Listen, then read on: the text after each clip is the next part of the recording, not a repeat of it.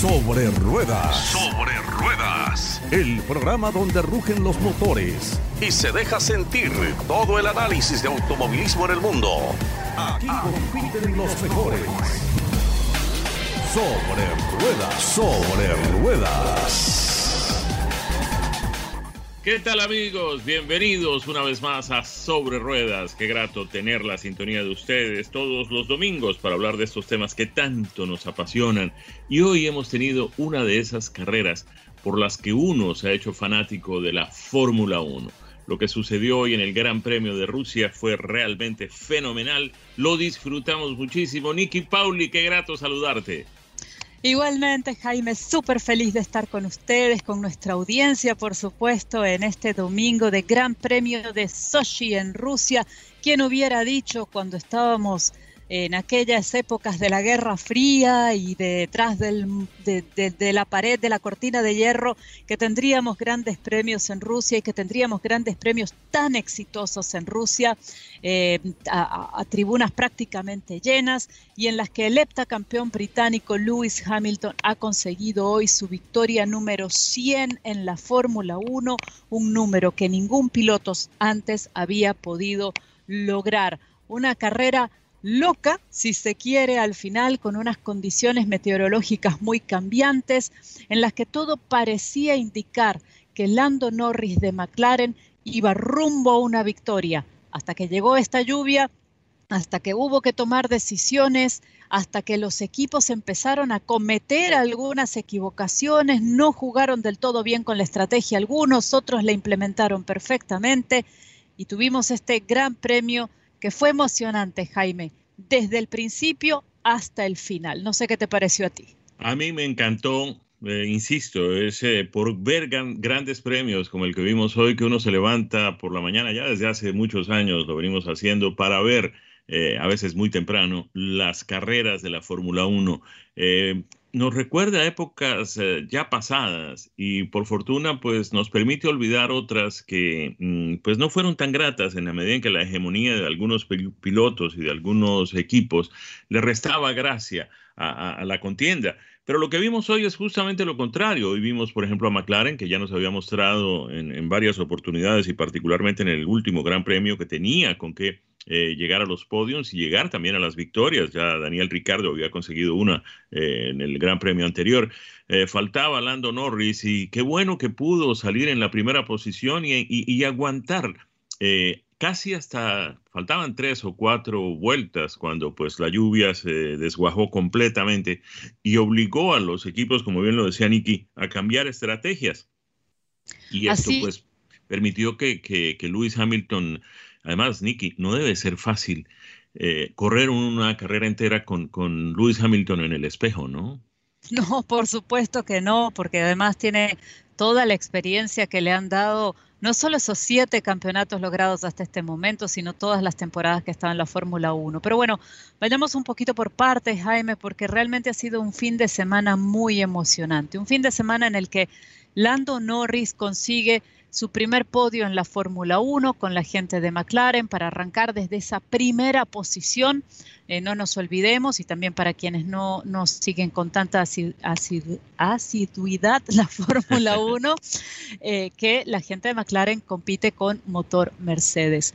Entonces, Lando Norris con este McLaren Mercedes arrancaba desde la primera posición, seguido por Carlos Sainz con Ferrari, George Russell de Williams, Lewis Hamilton en el cuarto lugar arrancó la carrera de Sochi con su Mercedes, Daniel Ricciardo el ganador en Monza desde la quinta posición, Fernando Alonso desde la sexta con su Alpine Renault, Valtteri Bottas desde el arrancaba inicialmente desde el séptimo lugar, pero luego con, con cambios de, en su motorización también pasó unas posiciones hacia atrás, eh, de Mercedes, en el eh, Lance Stroll en el octavo, de Aston Martin. Esta fue la clasificación. Sergio Pérez en el noveno lugar con Red Bull y Esteban Ocon en el décimo con Alpine. Y ustedes se estarán preguntando, ¿y desde dónde arrancaba entonces Max Verstappen, que en los diez primeros lugares no estaba?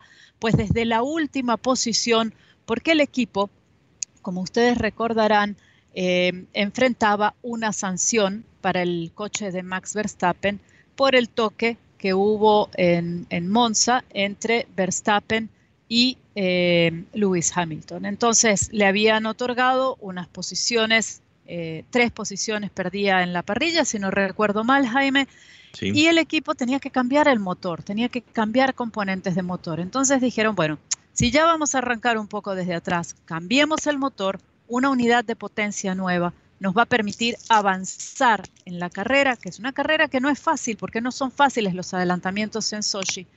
Eh, pero ellos esperaban tener un buen resultado, llegar en la zona de puntos. Creo que nunca imaginaron, eh, ni en sus mejores sueños, que iba a terminar Verstappen la carrera en el segundo lugar. Eh, cuando la carrera arranca, Jaime, vemos alternativas interesantes en los primeros lugares, con un Lando Norris que toma la punta, un Carlos Sainz que se mantiene en los primeros lugares, un Lewis Hamilton que pierde posiciones en la arrancada, pero que comienza a recuperarlas poco a poco. Y allí comienza a jugar la estrategia de neumáticos un papel preponderante, fundamental, como ha sido prácticamente eh, no solo en esta temporada, sino en las últimas temporadas de la Fórmula 1, eh, en, la que este, este juego de los neumáticos suaves, los intermedios, los duros, esta danza en los pits, juega papel importante aquí. A veces cuando los pilotos entran a los pits, alguna pistola neumática no funciona, hay algún error humano, algo sucede, se pierde tiempo muy valioso. Entonces, bueno, toda esta parte de la estrategia era importante, sabiendo desde el inicio de la carrera, Jaime, que eh, había tremendas posibilidades de lluvia. La lluvia afectó todo, toda esta semana en Sochi. De hecho, hacia el día jueves de esta semana, el pit lane estaba inundado, el drenaje, eh, recordemos que esto no es una pista eh, permanente, esto, es, este está dentro de un parque, es una zona que forma parte de la ciudad, los drenajes quizás no están al 100% para una pista de carrera realmente. Así que bueno, hubo bastante agua, hubo suspensiones para la Fórmula 2, para la Fórmula 3 durante el fin de semana y se anticipaba lluvia para la carrera de Fórmula 1. Pero esa lluvia se retrasaba, no llegaba. Los equipos tenían, por supuesto, una estrategia pensada. ¿Qué hacemos si la lluvia entra en qué parte de la carrera? ¿no? Al inicio, a la mitad, hacia el final. Finalmente la carrera eh, tuvo lluvia, y esa lluvia llegó sobre el final de la competencia. Y allí es donde se decide todo, donde se deciden las posiciones en las que cruzaron la meta los pilotos, porque tuvo mucho que ver, Jaime, la decisión de los equipos de cuándo entrar a sus pilotos a pits para cambiar neumáticos, para quitar los slicks, para poner intermedios, para poner neumáticos de lluvia, según fuera la estrategia que estaban eh, siguiendo cada uno de ellos. La gente de McLaren, a mi juicio, allí em, se equivoca. Lando Norris no entra cuando debe entrar y ya luego cuando la lluvia comienza a ser más intensa en algún sector del circuito, porque esto también hay que decirlo, la lluvia no era pareja en todo el circuito. Em, así que cuando la lluvia comienza a ser eh, más intensa en una parte del circuito, Lando Norris el auto se le empieza a ir de un lado para el otro, hace milagros realmente manteniéndose en la pista sin chocar en ninguna de esas salidas. Eh, pero cuando ya decide entrar, ya era tarde, ya había perdido la, posición de liderazgo, porque al entrar, Lewis Hamilton, que había entrado antes a los pits y que había tomado la decisión correcta en el momento correcto, se hacía con el liderazgo de la competencia y ya no había tiempo ni para recuperar ni para intentar eh, llegar eh, siquiera en el podio. Así que doloroso el día para Lando Norris, que después de haber conseguido su primera pole pudo haber conseguido su primer triunfo en la Fórmula 1. Pero de estas cosas también se aprende, aprende el equipo, aprende el piloto. Eh, obtuvo la votación popular Lando Norris y es el piloto del día en esta carrera. Merecidísimo, además. Merecidísimo. Y, y como decía antes, un, podio que contó además con la presencia de Max Verstappen, que arrancando último hizo un carrerón también y él mismo decía, no esperaba llegar yo en el segundo lugar, esperaba estar en los puntos. 18 posiciones, Nicky. Así es, 18 posiciones. En una pista en la que no es fácil adelantar, aunque claro, tiene un Red Bull, que ya sabemos lo que es eh, en términos técnicos, pero eh, pero bueno, hay que, hay que adelantar todas esas posiciones en la pista, Jaime, mantenerse en unas condiciones tan difíciles, sobre todo en el momento en que empezó a caer la lluvia. Y Carlos Sainz le da a Ferrari un tercer lugar. Creo que, si no estoy mal, este es el tercer podio de Carlitos Sainz este año con la gente de Ferrari. Hay, hay un talento joven, Jaime, en este momento en la Fórmula 1 que es innegable. Si te parece, vamos a hablar de eso cuando regresemos después de cumplir con estos compromisos aquí en Sobre Ruedas a través de Unánimo Deportes. Y después de este gran premio de Sochi en Rusia de la Fórmula 1, aquí estamos nuevamente para continuar con el análisis de lo que ha sido esta carrera, de lo que han hecho los pilotos y lo, lo que han dejado de hacer los pilotos y los equipos también.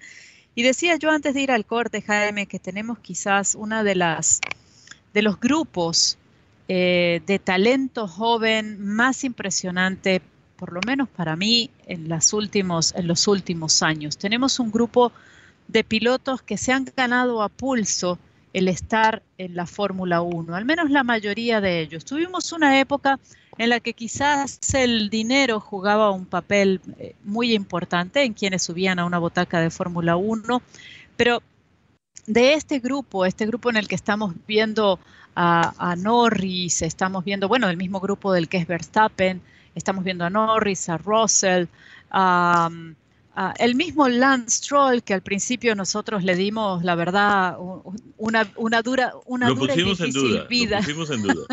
sí, sí, señor. Esteban Ocon también, por supuesto. Em, así que creo que, tenemos un, grupo de pilotos eh, que le ponen, le ponen una muy buena sazón a la Fórmula 1 y por supuesto el hecho de que la, la reglamentación no haya cambiado tanto, de forma tan dramática en los últimos años, ha permitido que los equipos estrechen posiciones, se acercan y tengamos esta competitividad en la pista. Algo que a mí me preocupa particularmente para el 2022. Espero que con los cambios reglamentarios, cuando vamos a ver un auto que es prácticamente nuevo, esta competitividad se mantenga, no se pierda. Eh, porque es lo que le da el ingrediente, como decía Jaime, de, las ganas de levantarnos los fines de semana a ver estas carreras. Eh, y, la gente, Jaime, se estará preguntando, bueno, ¿qué pasó con Sergio Checo Pérez?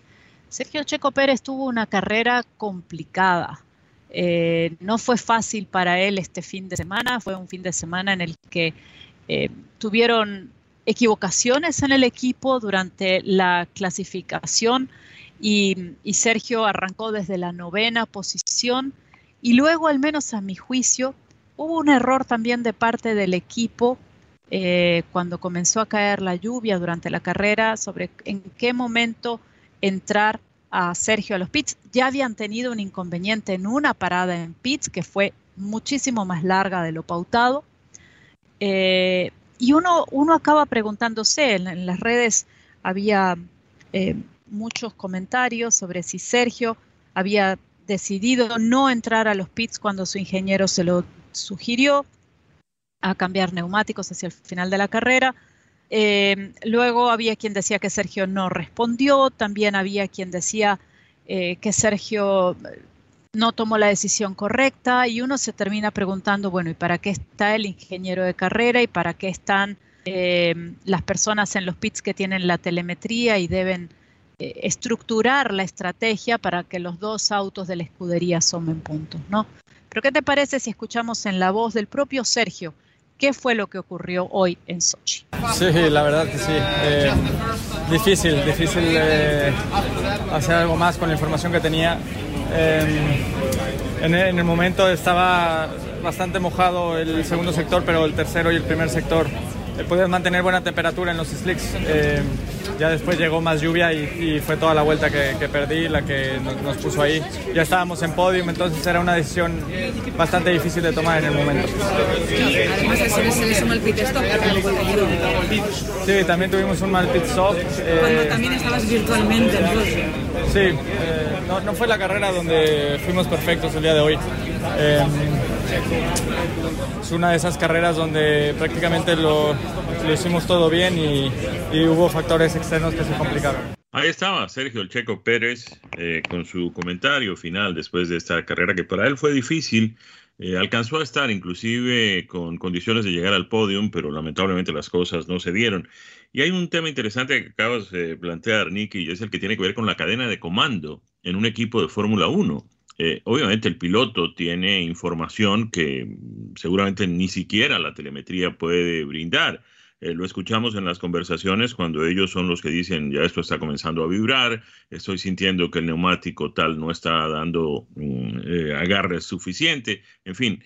Pero quienes tienen la mayor cantidad de información, tienen 50 pantallas con información que, entre otras cosas, la meteorológica, que en este caso, en el día de hoy fue fundamental, eso no lo tiene el piloto en su tablero de instrumentos, de manera que pues esas decisiones sobre estrategia, sobre en qué momento deben, deben hacerse entradas a pits, cambios de neumáticos, en fin, todo esto, quienes tienen que tomarlas son ellos, los ingenieros, los jefes del equipo, los estrategas, ¿no? Y, también, Jaime, creo que ahí se establece un tema que es, que es importante, ¿no? Em, la última palabra, ¿quién la tiene? Porque tú, es verdad, el piloto dentro del auto tiene una cantidad de información, la sensibilidad de lo que está pasando en la pista, que no la tiene quizás el ingeniero o el estratega que está en la pared de pits. Pero al mismo tiempo, quien está en los pits con todos esos computadores que tú mencionabas, con la información de radar para la meteorología, con la información de cada uno de los cientos de sensores que tiene un Fórmula 1 y que se procesan en tiempo real para que el equipo sepa qué está pasando con cada pieza que está en ese vehículo. Eh, esa información al final del día, eh, el piloto no la tiene, no la tiene en su totalidad, no puede ver el, big picture, como diríamos en inglés. Eh, ¿Y quién tiene la palabra final? Porque hay pilotos que dicen, les dicen, tienes que entrar y dicen, no, no entro. Y hay otros, hay otros pilotos que realmente quizás no tengan la formación o, toda la información para poder tomar esa decisión. Entonces, esa cadena de mando dentro de los equipos varía, por supuesto, de equipo en equipo, de piloto con ingeniero. Em, tiene mucho que ver también la estrategia que esté jugando el equipo, ¿no? Porque hay veces que tú dices, ok, en esta vuelta, que es la vuelta crítica, ¿A quién entro primero? ¿A Max Verstappen, que está peleando el campeonato, o a Sergio Checo Pérez, que no está peleando el campeonato? Entonces, si tienes que tomar una decisión basada en tiempos, es muy probable que digas, entro a Verstappen o entro al piloto que esté peleando el campeonato, que, que esos puntos son críticos para el campeonato. Eh, y dejo al otro fuera. Y a lo mejor ese dejar al otro fuera por un par de vueltas más significa sacrificarlo, sacrificar ese podio o sacrificar incluso estar en la zona de puntos. Son decisiones eh, que, bueno, por supuesto nosotros las analizamos después de las carreras, en frío, cuando estamos sentaditos en casa tranquilos, mientras que eh, los pilotos y los equipos tienen que tomar esas decisiones bajo una enorme presión, ¿no? Entonces ahí también se cometen errores. Pero esa, esa cadena de mando, esa cadena de comunicación tiene que ser tremendamente clara dentro del equipo. Y has hablado, eh, has mencionado la palabra clave aquí que es comunicación, porque pues no siempre a los pilotos les gusta que les estén enviando mensajes desde los pits, desde la dirección de la carrera, desde las eh, quienes toman las decisiones sobre estrategia. Recordemos eh, la famosa grabación de Kimi Raikkonen respondiendo Leave me alone, déjenme tranquilo, déjenme solo.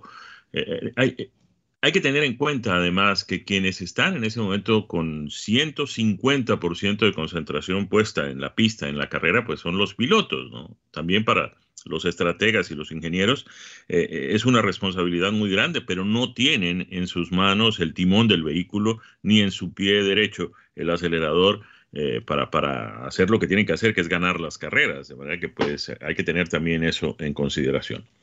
Vamos a cumplir compromisos, pero cuando regresemos nos vamos a poner al día en eh, cómo están en este momento las clasificaciones generales en lo que va corrido de la temporada, tanto del Campeonato Mundial de Pilotos como del Campeonato Mundial de Constructores, y cuáles son las próximas citas en el Campeonato Mundial de la Fórmula 1 del año 2021. Ya regresamos con más aquí en Sobre Ruedas a través de Unánimo Deportes. Aquí estamos de regreso con ustedes en Sobre Ruedas a través de Unánimo Deportes y queríamos contarles cómo van Los, eh, las tablas de calificación de los eh, pilotos o de clasificación, mejor, para no, haber, que no haya confusiones, ¿cómo están clasificados en este momento tanto los pilotos como los constructores en lo que va ocurrido de este campeonato mundial de Fórmula 1 del año 2021? Empezamos con los pilotos, Nicky. Claro que sí, tenemos a Lewis Hamilton después del Gran Premio de Sochi de Rusia en el primer lugar con 246.5 tantos. Max Verstappen a dos puntos de él, 244.5. Valtteri Bottas en el tercer lugar con 151. Lando Norris en el cuarto con 139. Sergio Checo Pérez en el quinto con 120. Carlos Sainz en el sexto con 112.5, Charles Leclerc en el séptimo con 104, Daniel Ricciardo en el octavo con 95, Pierre Gasly en el noveno con 66 y cerrando el grupo de los 10 primeros, Fernando Alonso con 58. En lo que tiene que ver con el Campeonato Mundial de Constructores, el equipo Mercedes lidera con 397 puntos y medio. El segundo lugar lo ocupa el equipo Red Bull Racing Honda con 364 puntos y medio. Hay una diferencia de 33 puntos entre estos dos equipos. La tercera posición la ocupa McLaren Mercedes con 216 puntos y medio, mejor, mm, sí, McLaren Mercedes 234 puntos, 234 puntos, miren ustedes que hay una diferencia de 130 puntos entre Red Bull y McLaren Mercedes. La cuarta posición es para Ferrari con 216 puntos y medio, la quinta para Alpine Renault con 103, la sexta para Alfa Tauri Honda con 84 puntos, Aston Martin Mercedes está en la séptima posición con 59 puntos. En el octavo lugar, Williams con motor Mercedes lleva ya 23 puntos. En la novena, Alfa Romeo Racing Ferrari tiene 7 puntos. Y en la décima, Haas Ferrari, que hasta el momento no ha contado un solo punto en este campeonato del 2021. Un par de comentarios, Jaime, sobre lo que acabas de, de contarnos de la puntuación de constructores de hacerse notar em, y un par de noticias también. La gente de Haas ha renovado a sus dos pilotos para la próxima temporada, Mick Schumacher y Nikita Mazepin, con lo cual solamente queda una posición en la Fórmula 1 por definirse, que es la de Antonio Giovanazzi. Probablemente em, esa posición eh, se la pierda este piloto. Eh, hay varios nombres en contención por esa butaca. Luego también mencionar eh, la recuperación de la gente de McLaren y de Ferrari peleando ese tercero y cuarto lugar, un clásico dentro de la Fórmula 1, algo que nos gusta muchísimo ver. Aston Martin, que habíamos anunciado nosotros, está construyendo su nueva sede para el equipo de Fórmula 1. Ha hecho un par de contrataciones también en términos directivos y de ingeniería que son claves, personas de muchísima experiencia dentro de la Fórmula 1, particularmente la posición de Martin Whitmart, un hombre que estuvo muchos años en, el equipo McLaren. Eh, y que organizó un equipo ganador campeón de mundo. O sea, que no es cualquier cosa, están preparándose con todo, tienen una ah, ambición el señor Stroll de posicionarse como un equipo en capacidad de pelear por campeonatos mundiales y está haciendo la inversión que se necesita. Y la otra última cosita que quería mencionar, mirando esta tabla de constructores, es el equipo Williams está en el octavo lugar, pero en las últimas cinco carreras cuatro veces ha sumado puntos. Viene en franca mejoría también y pareciera ser que la decisión que tanto dolor provocó en muchos de los aficionados, que es que el señor Williams y su hija Claire eh, la familia que, había liderado este equipo desde el día en que se fundó hasta hace no mucho tiempo, ven, tomaran la decisión de vender, de entregar el equipo eh, a una gente que ellos decían, ellos pueden invertir la plata que se necesita para ir hacia adelante. Todo lo demás está en el sitio correcto, pero hace falta la inversión. Y pareciera ser, si leemos estos resultados, que esa inversión está ahí y que eso está arrojando lo que se esperaba eh, en términos de, puntos y de crecimiento para el equipo.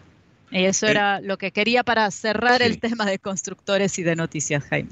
Sí, y seguimos ahora con el tema de calendario, Nicky, porque nuestra próxima cita será el 10 de octubre en el Gran Premio de Turquía. Después tendremos un asueto de un fin de semana y estaremos en eh, Austin, en Texas, en el Gran Premio de los Estados Unidos el día 24 de octubre.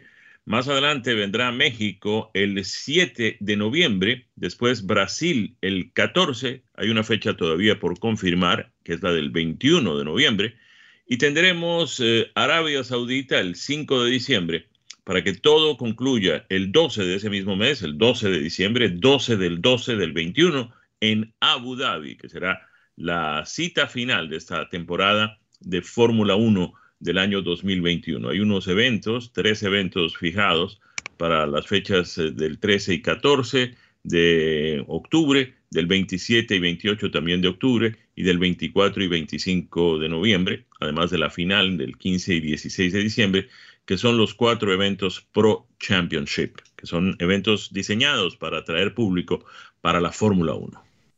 Así es, Jaime. Y por cierto, esa fecha que está por definirse pudiera ser Qatar. Los rumores cada vez son más fuertes, pero no se ha confirmado. También, Jaime, a tener la mirada puesta el día de hoy, em, a partir de las 3 de la tarde, hora del este de Estados Unidos, en la última de las carreras del campeonato de la IndyCar, en el que Alex Palau y Pato Howard eh, están disputando este, este campeonato. El hombre que ha hecho la pole position para esta jornada, Newsgarden, es eh, también contendiente por el título, pero es quizás quien tiene las cosas más cuesta arriba en, en términos de cómo necesita terminar para poder hacerse con el campeonato. Palau y Howard, dos voces en español que han estado haciendo una campaña increíble en la IndyCar eh, son quizás los favoritos para esta tarde, Jaime, así que bueno, estar mirándolos. Palau necesita terminar decimosegundo o mejor, o decimotercero en caso de que lidere una vuelta para poder conseguir el título de la IndyCar. Em, va a arrancar en la posición 10 esta tarde, así que bueno, no, no, no va a ser una carrera fácil. La carrera es en Long Beach, un circuito que conocemos bastante bien. Jaime, tú y yo hemos estado por allí. Em, un circuito muy estrecho, un circuito muy difícil, citadino. Eh, callejero. Callejero, exactamente, al lado del puerto. Eh, así que bueno, habrá que, habrá que seguir esta, esta carrera y ver qué pasa. Eh, Pato Ower está segundo en el campeonato en este momento, está 35 puntos detrás de Palau eh, y necesita realmente un muy buen resultado para poder hacerse con este, con este campeonato. Alex Palau corre para el equipo de Chip Ganassi, Joseph Newgarden está con el equipo de Roger Penske y Pato O'Ward está con el equipo Arrow McLaren. De manera que pues estaremos pendientes porque también hay emoción en la IndyCar aquí en los Estados Unidos. Hora de ir a cumplir compromisos y cuando regresemos compartiremos con ustedes impresiones de manejo de los vehículos que hemos tenido la suerte de conducir por estos días. Yo quiero hablar del Nissan Sentra y también del Ram 1500 TRX Crew Cab 4x4. Ya regresamos con más aquí en Sobre Ruedas a través de Unánimo Deportes. De regreso para nuestra última vuelta en este domingo en el que estamos hablando de las carreras de autos, por supuesto, pero también de la industria. Y Jaime ya nos adelantó que nos estará hablando del Nissan Sentra y tengo entendido que de algún otro vehículo que has estado probando. Jaime, ¿con qué te has deleitado? ¿Al volante de qué vehículos has estado estos días? De dos vehículos, Nicky, que serían casi que antagónicos. Uno es un compacto, uno de los compactos más populares y más eh, em, que más atraen público, no solamente en los Estados Unidos, sino a nivel global que es un producto de origen japonés, el Nissan Sentra, y el otro es un producto mm,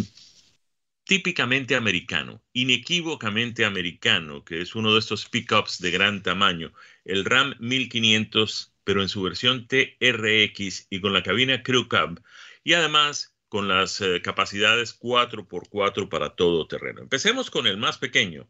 El pequeño es el compacto de Nissan que viene a competir con modelos como el eh, Corolla de Toyota o como el Elantra de Hyundai o como el Forte de Kia.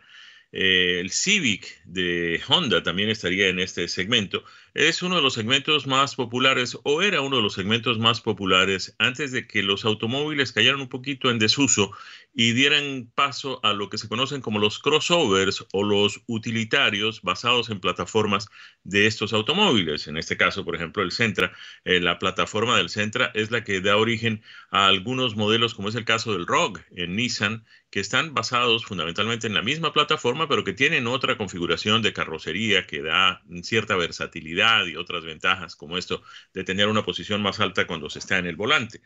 Vamos a hablar del Sentra en su versión 2.0 SRCVT. Lo que significa ese 2.0 es que mm, viene equipado con un motor de cuatro cilindros de 2 litros de desplazamiento que entrega 149 caballos de potencia y 146 libras-pie de torsión.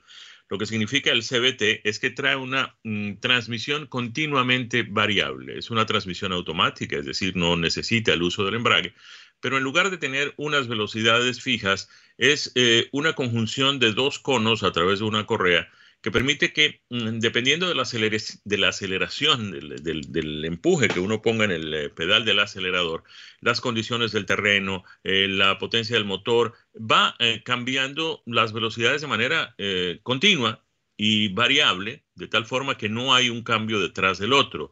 Eh, a veces le cuesta a uno trabajo acostumbrarse con esa idea de que el ruido del motor que uno siente dentro de la cabina, pues no tiene esas caídas o esos pasos naturales que tiene uno cuando la transmisión es de un determinado número de velocidades, porque aquí se podría decir que el número de velocidades es prácticamente infinito.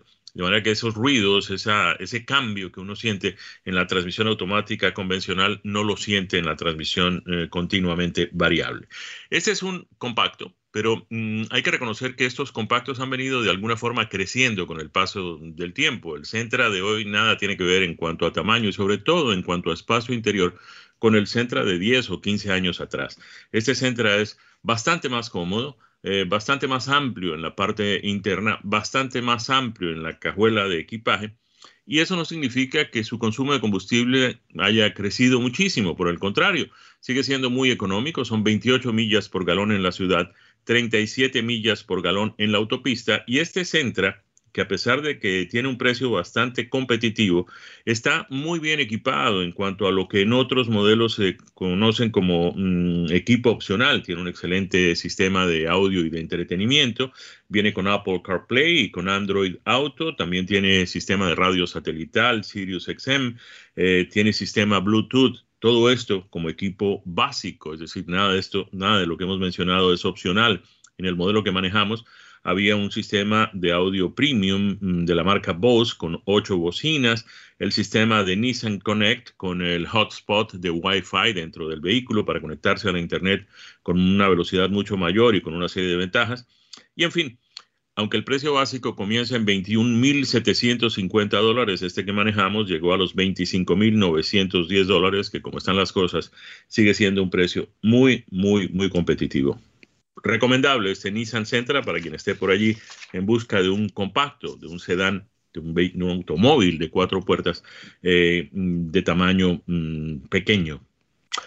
Y de ahí pasamos a uno grande, del pequeño pasamos al grande y cuando digo grande digo bien grande porque ese es el RAM 1500 TRX, es la versión de más alto desempeño de este RAM que ha venido conquistando de manera mm, consistente además espacio y mm, segmento en el mercado de los pickups de tamaño completo, donde dominaban el Ford F-150 y los productos de General Motors, a saber, el Chevrolet eh, Silverado y el GMC Sierra. Pues bien, este 1500 viene ganando terreno. El que manejamos viene con un supermotor de 6.2 litros supercargado, un Hemi V8 que entrega una cantidad enorme de caballos de potencia, más de 500 caballos teníamos ahí a disposición en este, en este motor 6.2 mm, supercargado.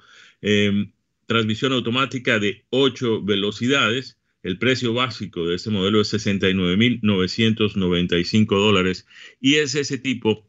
Hemos dicho con alguna frecuencia que eh, los pickups de hoy eh, combinan dos vehículos. Eh, básicamente un vehículo de trabajo con una cama, un platón, una tolva, como ustedes prefieran llamarlo, que permite transportar cierto tipo de cosas en ciertas cantidades y además con mm, volúmenes y pesos significativos.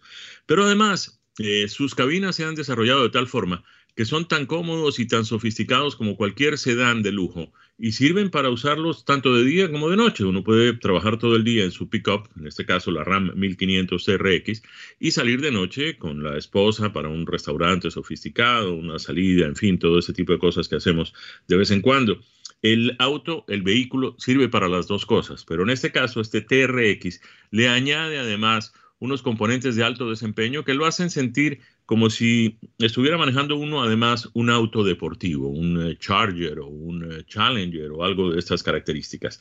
Este RAM 1500 viene muy bien equipado, tiene además una capacidad significativa para remolcar, cerca de 10.000 libras de remolque puede resistir este RAM 1500 TRX Crew Cab, que además tiene tracción en las cuatro ruedas.